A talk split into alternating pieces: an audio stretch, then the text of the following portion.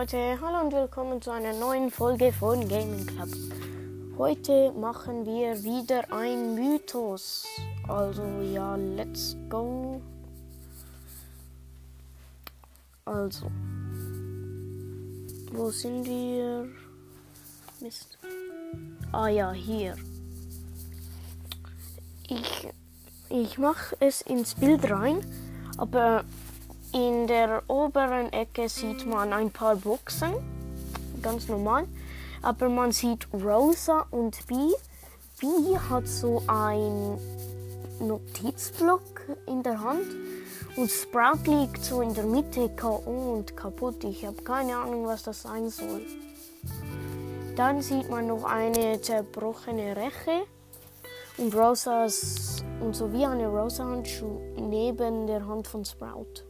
Also, ja, und dann sieht man noch Biesbiene. Biesbiene. Aber ich kapiere nicht, was.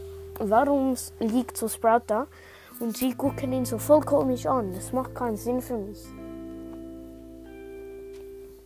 Äh, und dann frage ich mich auch noch, was ist das Zeichen auf Sprout?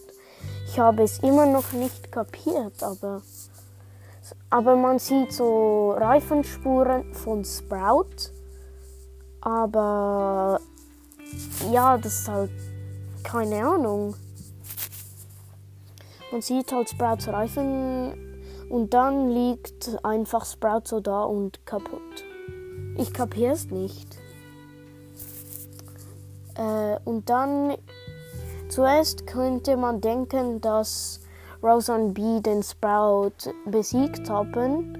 Aber dann, warum finden sie es so komisch, dass er so da liegt? Ich finde das mega komisch, es macht keinen Sinn für mich. Ich kapiere es nicht. Also ja, keine Ahnung, was es sein soll.